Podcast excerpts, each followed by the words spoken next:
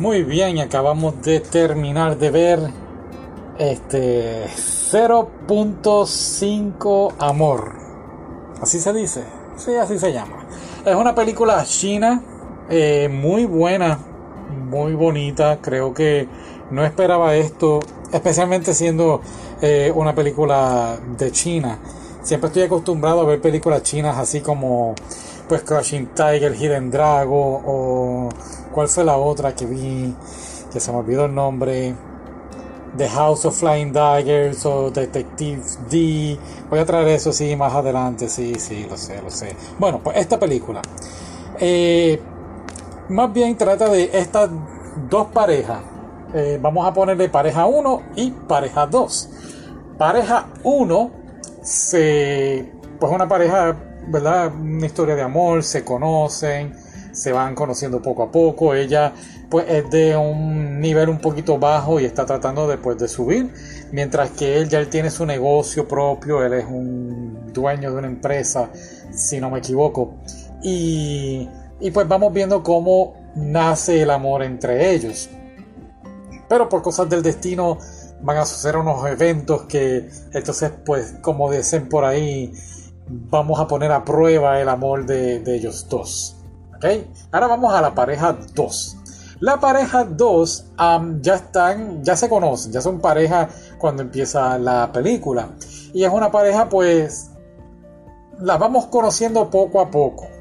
A diferencia de la pareja 1, pues la pareja 2 pues tiene como, yo no diría unos, unos secretos, pero hay cosas que nos van tirando poco a poco en la película cuando, donde vamos conociendo más profundamente eh, la personalidad de cada una.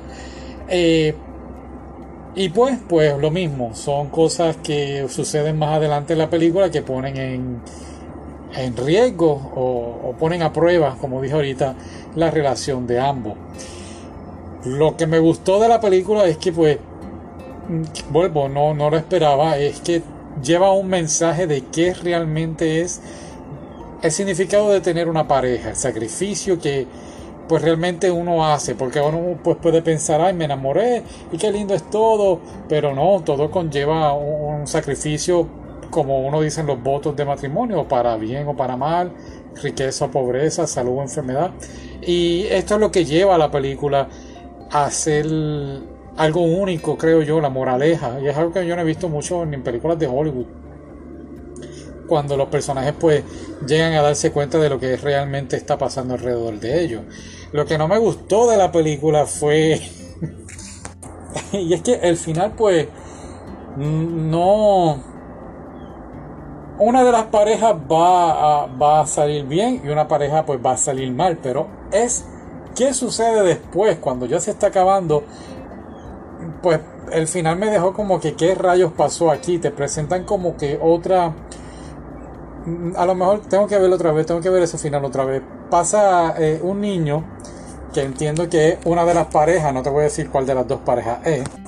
Bueno, de hecho no sé cuál de los dos niños era, de, los, de los adultos, pero va a ver como una, una señora de estas que lee en el futuro, una fortune teller de esas, este, una psíquica. Y, um, y pues me quedé como que qué rayos pasó aquí.